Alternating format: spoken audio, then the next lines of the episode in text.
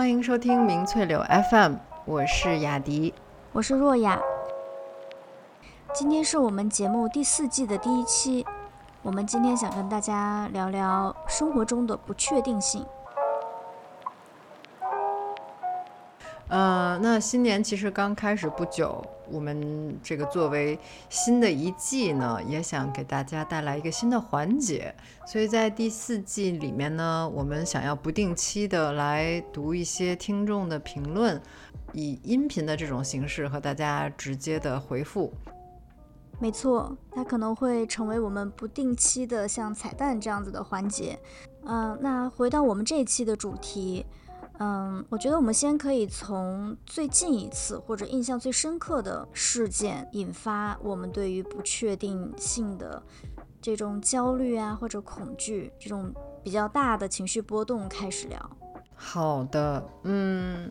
其实我确实想了很久吧，就是从我们开始在讨论这个话题的时候，我就在想说，一开始我想说，想也许可以说一下这个。呃，博士项目开始之后，这个工作上面的不确定性，但后来我还是觉得，其实，呃，前两年最大的不确定性，其实是在我决定要转行，嗯，决定要就是离开我做了其实挺多年的这个电影行业之后，然后要转入对语言学这个领域，但是当时做决定，对，其实是花了一定的时间，就是也其实遇到了不少困难，其中。最大的一个当时感觉 不确定的地方，就是说我到底能不能顺利的转入这一个研究的领域呢？因为毕竟对当时我是呃一三年就本科毕业了，然后工作了很多年之后，然后产生了这个新的兴趣。OK，那当时第一个行动其实就是去找说有哪些学校是语言学方面，然后有最高质量的这种。教学项目的学校，嗯，找到了不是很多的这个数量的学校，因为选择也不多嘛，所以感觉就更怎么说呢，焦虑一些吧。因为觉得如果只有这几个选择，万一再考不上了怎么办呢？对吧？那那个时候是一九年的夏天吧，长远的目标是说想要进入一个语言学的博士项目，那么前提是我得先有一个类似本科的一个学位，就是语言学上面的本科学位来。呃，支撑我，这样我才能更好的，就是更有优势的进入到博士项目。OK，那么于是要如要要进到这个本科项目，其实也不容易，因为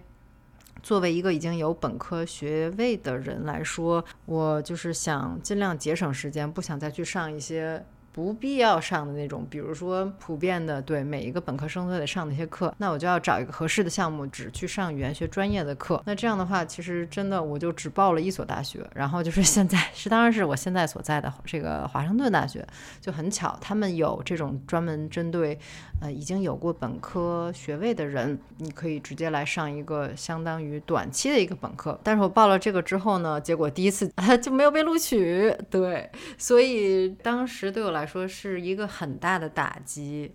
呃，因为当时已经已经没有在工作了，然后就是一门心思想要为之后自己去上这个博士项目，自己来做一些铺垫，这算是第二步的铺垫吧。因为第一步的铺垫可能是暑期去加州大学伯克利分校上了一个短期的课程，当时觉得 OK，我至少确定了对这门学科是有兴趣的。确定了兴趣之后呢，我就申请这个学士学位的项目，但是一下，嘣一下。给我一个结果是说啊，对不起，你不能进。对，所以其实相当的沮丧。嗯，对，哎，当时反正有段时间也不知道该怎么，接下来该怎么办。因为我其实，在申请这个学士项目之前，也跟系主任见过面，也聊过。嗯，然后当时感觉也认为这个这个系会是很适合我，但没想到没有进。但当时其实很幸运的呢，就是当时，嗯，我去一个应该是去朋友家吃饭，当时有个阿姨，就是她说，那你就再试一次呢？哎，我当时觉得，啊，也是啊，为什么就不再试一次呢？可能我从小这个长大，我们这个环境哈，就是给我的印象就是说，如果你考学一次没有考过，那你下次感觉也。也不一定能考过。我不知道为什么啊，我不是说有任何人直接跟我讲过这个事儿，但是就是这么一种印象。所以呢，当时其实我自己本来没有怎么去想，但这阿姨这么一提，我觉得哎有道理哈，为什么不再试一次？反正就是你说。他再差还能差到哪儿去呢？就大不了就再拒绝我一次呗，对吧？所以就这么想了之后，我就申请了一次。没想到第二次其实就是真的还录取我了，就是一个极大的转机。这之后我就嗯可以名正言顺的，就是作为一个这个华盛顿大学本科生这么一个身份去报课了。如果其实没有这个身份的话，我也是可以上一些课的，但是呢。就是一个是学费会超级的高，还有一个就是可能我不一定能有那个优先权去选课，所以说后来进到这个项目之后，我还是觉得啊，一切都更稳了，然后也有了一些底气。嗯嗯，我觉得第二次的尝试对你来说应该真的特别重要。因为你第一次全身心的投入准备做一件事情，但是那个结局并不是你想要的。但在这个时候，阿姨非常恰当的在合适的时机提醒了你，你最终尝试获得了一次成功。我觉得那个第二次的成功体验，可能某种意义上会让你，嗯，可能会改变你对就是失败受挫的这种态度吧。它可能是一个微小的改变，比如说。一次失败，我可以再尝试第二次。真的，对你说的没错，确实，这个阿姨嗯在我看来有很有可能，甚至是不经意的，或者是就比较平淡的，就是建议说，那也许可以再试一次，就这样。阿姨可能想，我就随口这么一说。对，然后我还真的再试了一次，然后还竟然还真的就成功了，所以就是。你的这种所谓的是不是成功，是不是能够被录取，或是不是能拿到某某一个你想要的东西，其实这个就是很难说。然后你再试一次，还真的没准就就成功了。但确实是这次，我觉得成功之后的这个感觉，真的是帮到了我。它让我意识到，不要把这种一次性的这种失败看得太重吧。就是它并不一定就说明什么。所以，总之，这个就是我最近几年以来，我觉得印象最深的一次这种 不确定性给我带来的，先是打击，然后后来是我觉得其实是很大程度上有一种安慰。嗯。那呃，因为若雅最近，呃，前几个月也是刚刚搬家搬离了国内，然后搬到了东京，也是遇到了非常非常多。我也知道，因为我们之前聊的时候，你有说到有很多很多意想不到的事情出现。唉啊，对，是的，我其实刚刚搬到东京有两个半月，我感觉我 苍老了十岁的感觉。嗯，对我。这两个半月，其实有一个半月的时间是处在真的是挺焦虑的一个状态。然后我那段时间都感觉我爬个坡我都得歇一下，就是感觉那个心跳是每一天都在过速。我觉得可能也是我当时的那种精神状态的一个身体上的一种反应。我当时刚来到日本的时候，其实已经开学了，一方面要适应学校的生活，然后另外一方面，当时我来日本的时候是没有是要从开找房子开始的，呃，当时我就住在不同的各种酒店呀、民宿之间，然后可能白天上课，晚上拉着行李箱就要换一个住的地方，居无定所的这样一个状态吧。住在酒店或者民宿其实都挺贵的，一方面是希望自己可以尽快快点找到房子，另另外一方面就是你要去考察，你要去实地的去看这个房子，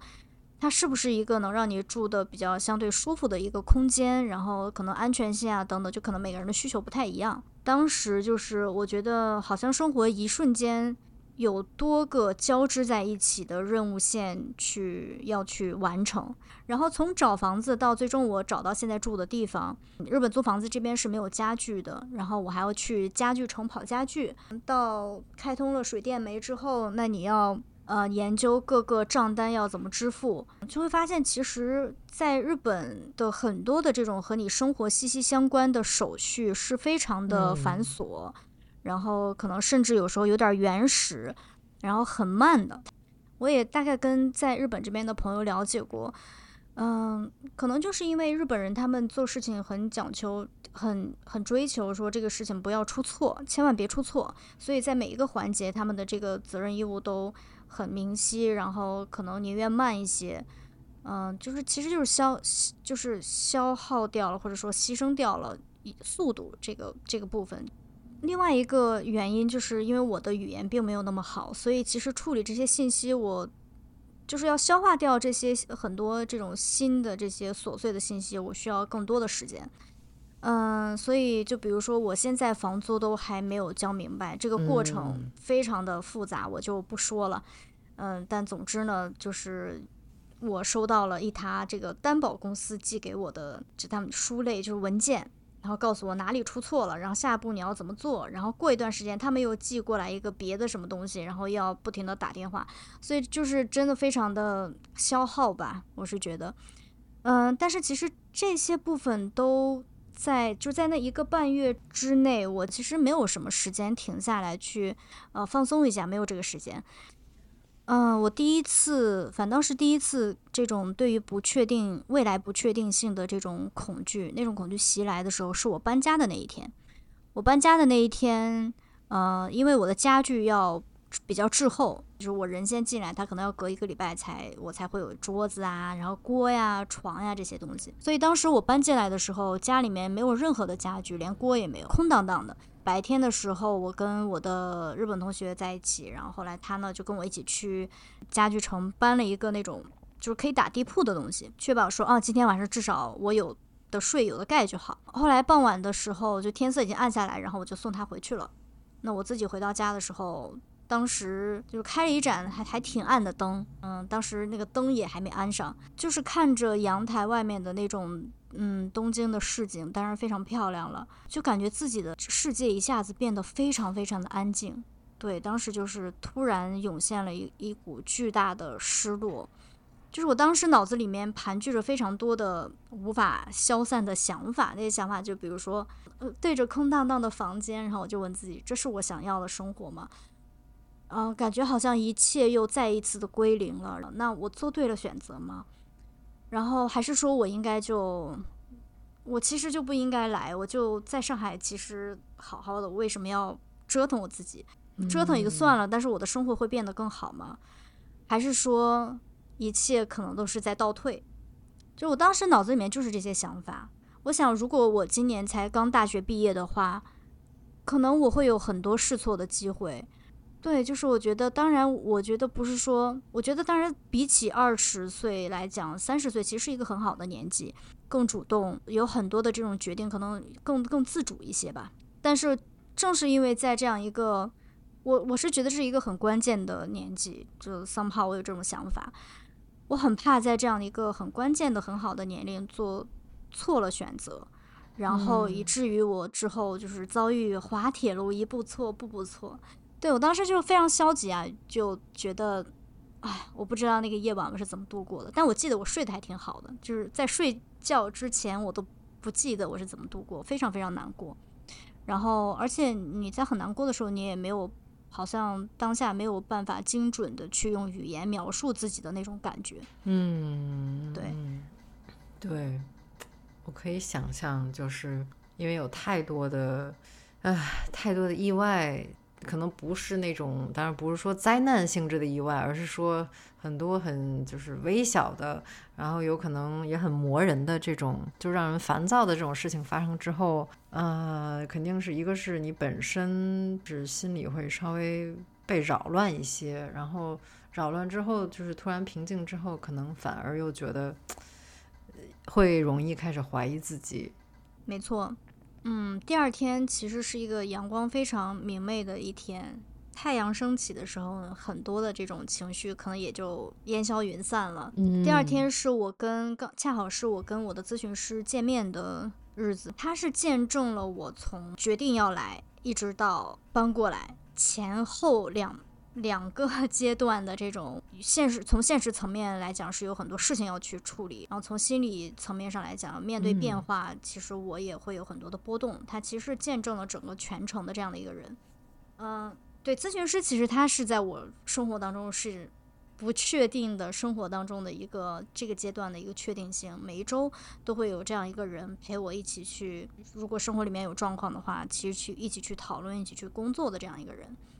我大概先梳理了一遍，然后我再跟我的咨询师做讨论。那咨询师，我觉得他们很厉害的是，他会帮你去编辑你的故事。所谓编辑，就是你可能用了另外一种新的视角去看待同样一个事件。首先，当然从情感层面，他给了我很多的支持和这个理解。那当我的情绪被很好的安抚之后，理智层面就可以起到作用了。那我们也在理智层面去，嗯，讨论了这样子的一个夜晚。那其实他说了一些话是非常非常能够治愈我的。嗯，首先可能对他来讲，过去的一个多月，每一次基本上每一次我咨询的时候，我的那个墙的背景都不一样，然后每一个阶段就是我遇到的那些事情，讲他可能听起来都觉得头很大，但是其实就是在这样一一件一件，嗯，虽然小但是很烦人的这些事件里面，不断的去摔打，然后一次又一次的麻烦，但是其实我最终都解决了。一一小关一小关一小关，其实都这样子走过来了。其实可能人在这样子的一些新的环境和有一些挑战的这种环境之下，会让一个人发展出更完整的功能的，就是能以更成熟的这种心态去面对生活中的各种事件吧。相比一个月之前、一个半月之前，适应能力、对自己的调节的能力以及解决问题的能力，它其实都是一直在发展的，并不是什么也没发生。在体验当中所碰撞出来的，有时候可能是不得不发展出来的能力。你的视域其实都在扩容，你内在的质地其实一直在发生变化，但这些变化容易被忽略。嗯，所以我觉得可能这样讨论下来，会给我一种感受，说其实。是要及时的给予自己肯定的，在一个小阶段一个小阶段去体会到自己其实一直是在不断的进步的。嗯，所以对，就是至于嗯，不会有人真的会跟你讲你在哪里生活的就会更好。对，你担心的未来其实是和每一个今天它是相连接的。所以其实从这个角度来讲，那就是把手头的这些事情做好。然后后来的某一天，我在跟他聊完以后，其实整个人放松了很多。然后有一天，就是我在坐电车的时候，当时看到了非常非常漂亮的晚霞，然后整个天空是粉色的。然后我当时在听音乐，然后我当时就有一种想法是，不论命运把我带到哪里，我都可以好好的在那个地方生活。嗯，对。然后那一刻。那个时候，我觉得其实是非常幸福的。生活如果把你带到了一个地方，然后你就是可以在这边安家。对我觉得，其实不管在什么样的生活阶段吧，就是即便是可能是在大家看来觉得是已经很稳定的，就是安居乐业的阶段，其实随时都有可能有一些新的这个 因素。其实总的来说，人生可能还是不确定的阶段会更多一些吧。当然，是感性的感官上面这样的认识也很重要。然后，我觉得另外一方面，是不是也可以就是理性上面去了解一下，就是这种不安或者说这种压力，呃，是不是有什么其他的这种作用？从我看的一些有关于，比如说冥想啊，或者是正念的一些书里面，然后听的一些讲座里面，呃，很多人会强调说。比如说啊，这来自这种不确定性的压力，或者是其他的事情，日常的这种繁琐的事物给你带来的压力，它其实是有它的意义或者作用的。因为在这个长久的我们这个人类这种物种进化的这个过程之中，假设我们现在在远古时期，不管是需要去打猎，还是说是需要去。采野果来维持我们生命，嗯，你都得时刻保持一种警觉，呃，如果你不能时刻保持警惕的话，其实你可能很快就嗝屁了，对吧？那所以说，我们对我们现在现在之所以能够生存在这个世界上，呢是因为我们的祖先是那一群，呃，比较容易感受到压力的人，然后所以他们就更警惕、更小心一些，然后这样呢，就有助于他们。对，活了下来。没错，适当的压力就是其实可以帮我们规避掉一些风险的。嗯，那其实嗯，人在面对不确定性的时候，不同的人其实就像喝酒一样，就有人的酒酒量好，嗯，他可能就是喝了十杯他也没醉，然后有的人就半杯就已经就是胡言乱语了，已经开始。我觉得可能对于这种不确定感的承受力，每一个人其实也是会不太一样的，因为就是生活中会不停的有。干扰就是我们没有办法生活在一个毫无干扰的的环境当中去做我们想做的事情，所以说就是在这种嗯时时刻刻会有干扰进来、会有打扰进来的这种不确定的环境下，我觉得就是要提高自己对不确定感的这种适应性，其实也是也是很也是很关键的。我其实想到我们有一期节目当中，呃，有一个听众给我们的留言。他因为那期这一期我们是在讨论终身学习的呃这样一个主题，然后我们的听众他给我们留言说，现在对于学习的状态就是很想学，但是总感觉自己不行，很怕失败，然后不知道怎么开始。嗯嗯，我觉得你你刚刚的考学失败的那个经历，是不是某种意义上也也是一种回答？对，就是呃。怎么说呢？就是感觉自己不行是一回事儿，真正开始学习之后遇到的那种就是实际的困难，我觉得是另外一回事儿。就是实际的困难肯定会有，就不管再聪明的人也会有可能一上来哎解不开的题呀。或者是很难理解的一个概念，这种，但它我相信其实是慢也好，快也好，就是你最终是可以 度过它的。确实，如果如果一上来就给自己太大的这个压力，或者说一上来就跟自己说哦，我恐怕不行的话，那可能就是更难开始迈出这第一步。嗯，对。你想象中的困难和你实际中遇到的困难是不一样的，这个可能也是在面对呃很多的这种挫败和面对这种对不确定感的这种恐惧，这个事儿我到底能不能做好？我觉得很重要的一部分就是把思维和事实可以剥离开。嗯，我觉得像有的人他比较能够面对挫败，或者说我先说有的人他可能不太能够面对挫败。我觉得我很长时间就是这样子的人，就是因为一次事情的失败就会让我体会到那种自我的破碎。就是你会觉得说这个事情我做不好，如果这我学习了以后还没学好，这意味着我很笨，意味着我很不行，我很笨，我很不行，意味着我不值得被爱。就是他后面会牵连出，就是很很深的一种，就是对待自己自我的那这种认识的一种恐惧。然后有的人他就是比较，呃，就是咱们常常说的什么钝感力，就是有的人他就会觉得一次失败就是一次失败。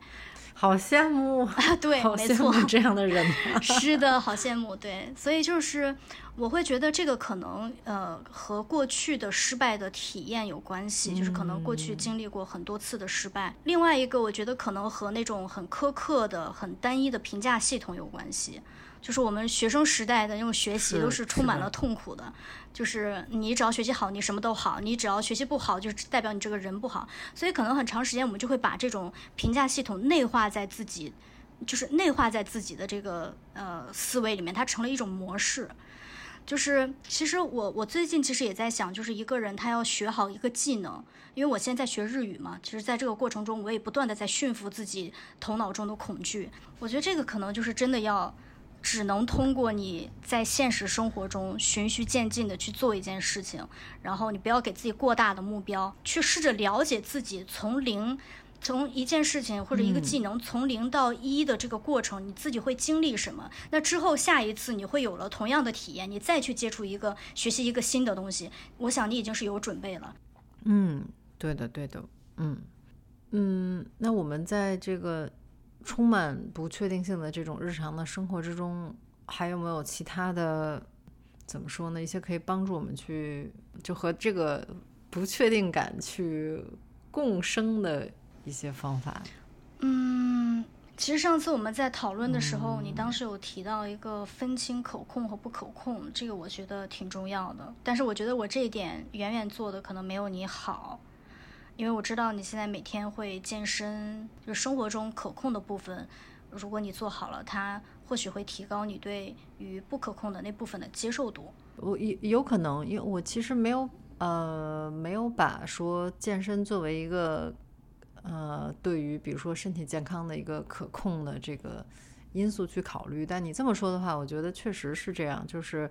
嗯，咱们可能都听说过，说举个例子，就是说哦，长期的酗酒对于身体健康没有好处。但是我们也听过很多反例，就是说谁谁谁，比如说就是说一把年纪了，然后 每天喝很多酒，然后但是还是没事儿，对吧？对，就是这种。所以你会觉得，嗯，那这个 到底是怎样才好呢？所以我觉得这些东西就是。就是一些例子，就是告诉我们说，反正可以选择把就是你能做到的那些事儿做到，然后其他的你就真的只能是放手了，因为我们每个人的基因都不一样，嗯，大家生活的这个环境、自然环境、社会环境也不一样。有些自然环境就稍微健康一些，然后有些社会环境可能就压力更大一些，这些都是会最终作用到我们的这个寿命或者是生命的质量之上。有这么多不同的因素的这个前提之下，可能就真的是只能把自己能够控制的，比如说我可以做到。锻炼，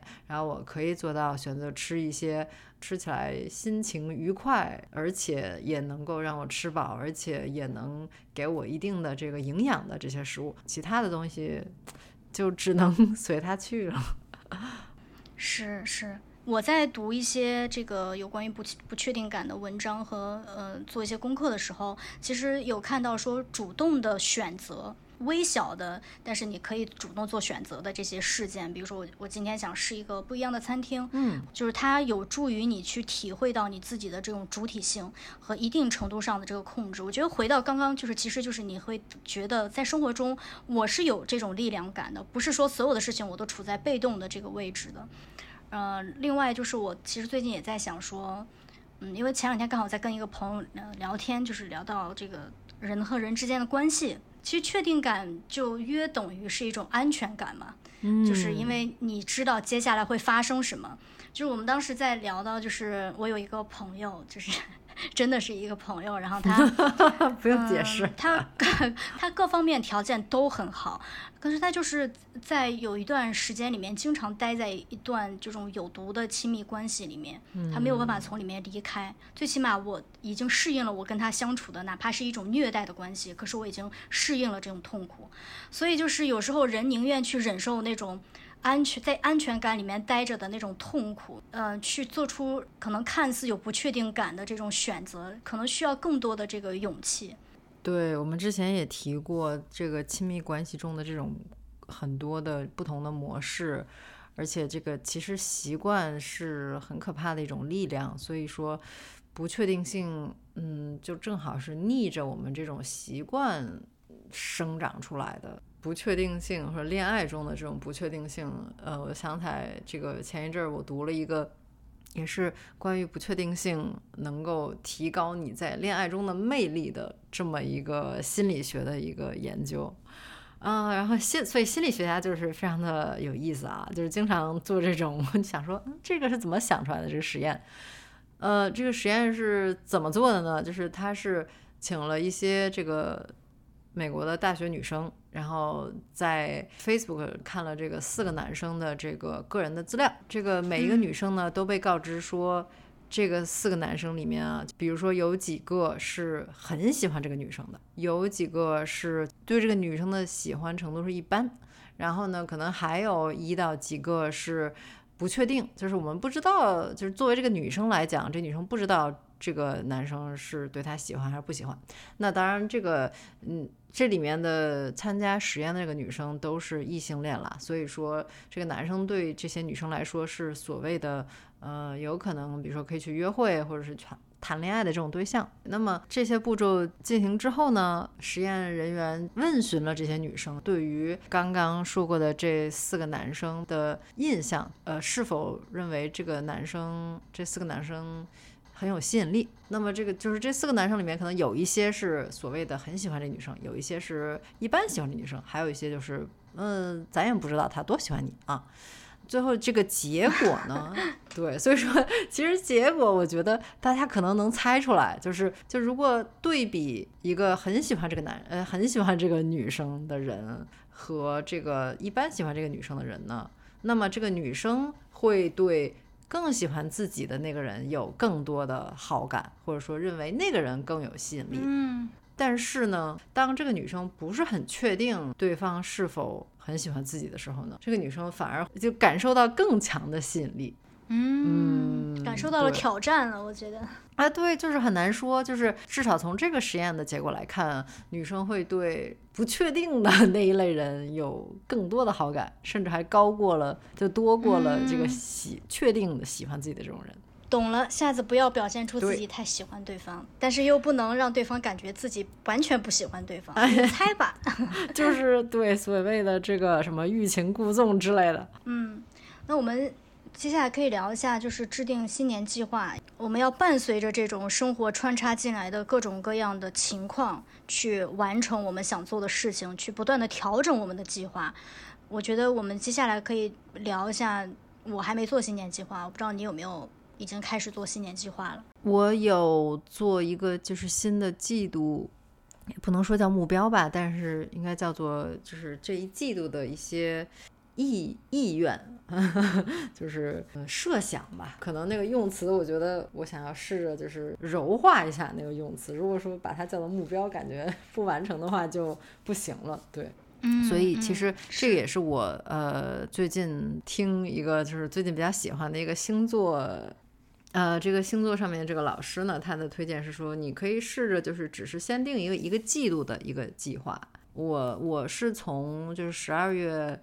嗯，二十一号吧，是这个去年的这个冬至，然后定到了这个今年春分，就是这等于是把一年分成四份儿，你可以定四小套这种意意念或者说意图，然后我可以分享一下，就。是我大概比如说有几个我觉得可以分享的，就是第一个是说希望呃使用更多的使用自己的直觉，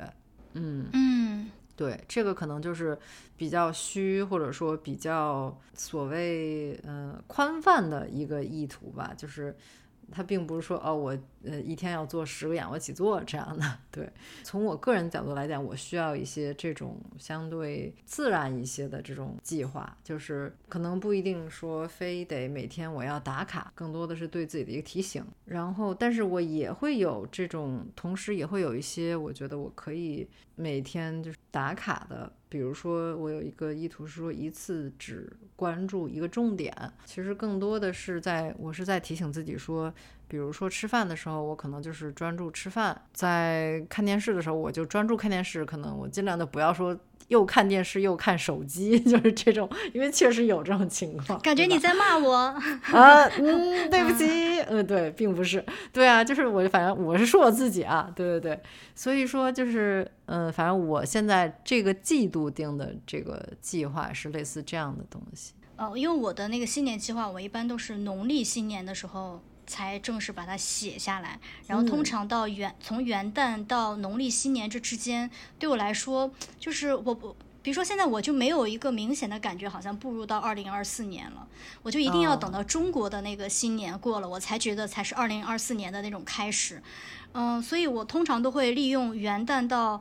呃这个就是农历新年的这个期间，我会把它当成一个就是我可以总结过去的，就是我可能想到什么，我就会把它写下来，就像写日记一样。然后慢慢在哦写的这个过程中，我可能对过去的一年有一些新的，就是我觉得它刚好是一个时，就像一个时节一样。这个时节就是你要感觉要好像藏在家里面，然后开始去做回顾的工作，然后去做可能不要过多的社交，就是可能每一年的这个阶段我，我都不想要太过度的跟人。嗯，有太多的这个交往什么的，然后我都会尽量的让自己能把这个心收一收，因为尤其是像我前一段时间一直处于这种打仗的这种节奏的过程中，所以我最近可能在做的是这个这个部分，而且在过去，呃，我从做心理咨询到现在，其实我对我觉得我真的可能我们这一这一季也会聊聊呃有关于心理咨询的这个话题，然后雅迪，因为之后你也要去。尝试去做，再去做学校的这个心理咨询，可能我们会交流一下彼此的这种体会。然后我从呃，做心理咨询一直到现在，我意识到我的生活中有很大的一一一部分，可能也不仅仅是我个人的问题了，就是你对别人的这种对你的这种评价系统，这个社会的评价系统非常的看重，这个有时候会让你导致你不能够相信你自己的感觉。就我还把话说回到我学日语的这个过程中，别人都告诉你学日语是一个很容易入门的时候，当你觉得入门困难的时候，你会会怀疑自己。所以我觉得我现在我对在新的一年可能跟你比较像的是，你要相信自己的直觉。我可能要不断的告诉我，就是我要相信我自己的感觉，我自己的体会，我自己的体验，就是就是这个，我觉得是对我来讲是非常非常重要的。嗯，就是它也也不算是一个目标了，它确实是一个提醒。我可能会把它放在写在床头，贴在那边，就是，哦，我很喜欢，我很喜欢你刚才说的这个，就是一个是说年年末的时候进行一个总结，另外一个就是说相信自己的感觉，真的相信自己的感觉，我觉得这个特别是在也可能和 开始呃严肃的学习科学了之后，更有这个更有这种想法，因为有时候觉得啊，其实都很难说，就是而且你。嗯，比如说你具体要选择研究哪个方向，其实这个是比较可以由你主观来决定的，因为我咱们很难说，你就是我举个极端的例子哈，比如说你说是帕金森，帕金森症更值得研究呢，还是说是癌症更值得研究呢？因为其实有太多的东西值得呃任何人去。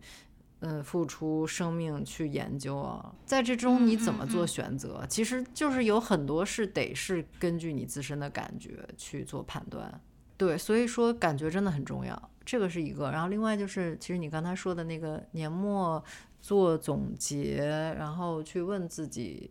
呃，比如说去年是怎样度过的，这个我也觉得很重要。就是我正好最近在学校的网站上看到了这个学校也是。给我们学生提出了一些建议，说你怎样去更好的去制定你的新年的计划呢？然后有一些建议就是说，哎，你可以做一一定的这种复盘，比如说可以来问一下自己，说，哎，上个学期或者说去年或者上一个季度，我有哪些所谓的胜利，然后我有哪些所谓的这种失败，从这儿开始做一个出发点，根据这些来看，说，哦，那我下一步。接下来这个季度，接下来这个学期，我怎样可以更好的来支持自己，或者说怎样更好的照顾自己？嗯，就因为自己照顾自己，我也是觉得最近越来越开始觉得这是个很重要的一个一一个事儿，或者说这是我们能对自己负的最大的这种责任了，对吧？没错，新的一年都可以把它放到这个考虑之中。没错。我觉得只有照料好自己的身心，你才有可能做到你想做到的事情。对我还想到的一点是，可能弹性的、弹性的计划吧。我们刚刚提到的可能都是比较像是一种提醒，但是就是如果真的落实到我今年想做的这些事情的话，呃，我觉得确实如果呃把一年想做的事情全部列下来，我也是觉得压力挺大的。我有的人可能会在列新年计划的时候会有兴奋的感觉，但是我是那种一看啊，今年要做这么多事儿，算了，不然我先睡一觉好了，就是 战或逃，我肯定是那种立刻原地睡觉的那种类型。原地，所以我 觉得可能对于对于失眠的这个人来说还是挺好用的呢。就总之我可能会觉得今年我的另外一个可能跟你刚刚说的那个也有关，就是你一次只关注一个重点。那我的可能在具落体呃落实在具体的事情的。时候，我就会觉得 less is more，不要贪多，嗯，我觉得会比较好，去给自己留出一个空间，是可以允许，呃，一些嗯，可能我们想不到的事情会会会参与进生活的这个空间。我觉得它不仅是事情时间上的空间，我觉得是从心理上也为自己留了一个空间和一定的弹性。是的，嗯，我这边应该还有最后一个，我在呃。在学习说如何去制定计划的时候的一个一条建议，就是说，呃，我看到一条建议说，最好不要重复没有实现的那些计划。然后，我现在想想，说完这里之后，又觉得有点儿很有意思的是，我们这节目一开始的时候，其实我说到了，就是考学失利，然后那么又去试了一遍，哎，就成功了呢。然后，但是这边这个这条建议说，最好不要重复没有实现的计划，也那就别说了，把把这条拉掉吧。就是完，就是就会觉得啊，怎么说呢？但是这个呢，我可以理解，就是说。你如果完全没有实现的这个计划吧，它可能要取决于你这计划是什么。比如说，如果你当时定的是说什么我今年要减三十斤这种，呃，就可能本身就有点儿一个是太苛刻，一个是太，太有点。不实际，就是我认为不实际的点是说，就你即便减了三十斤，你并不能一定可能就更健康，或者说更快乐，或者说更整体作为一个人来讲更，对吧？就是更舒服、更自在。那么，对，呃，这种计划可能就本身就很难实现。所以，对，如果是类似这种，比如说今年我要读一百本书，我今年已经 缩减到十本书了。就是一个月一本就好，我就是这样，差不多这样的。这我也很佩服了，说实话。啊，是真的吗？这没有，当然这要取决于你看什么书了。比如说你要看一本大部头，你可能你可能需要花一两年的时间，不停不断的重读。那就如果说这个书它本来就是一个小说，那你可能就看的会比较快。总之还是确实要要，嗯，我觉得还是要看这个计划是不是可以实现。然后是不是可以给你带来一些乐趣？可能这个还是挺重要的吧。嗯嗯嗯。那好吧，那我们今天的节目就先录制到这儿。好的，那我们今天就先说到这儿。好的，下期再见。祝大家祝大家新年快乐。没错，新年快乐。嗯，拜拜。嗯，好的，拜拜。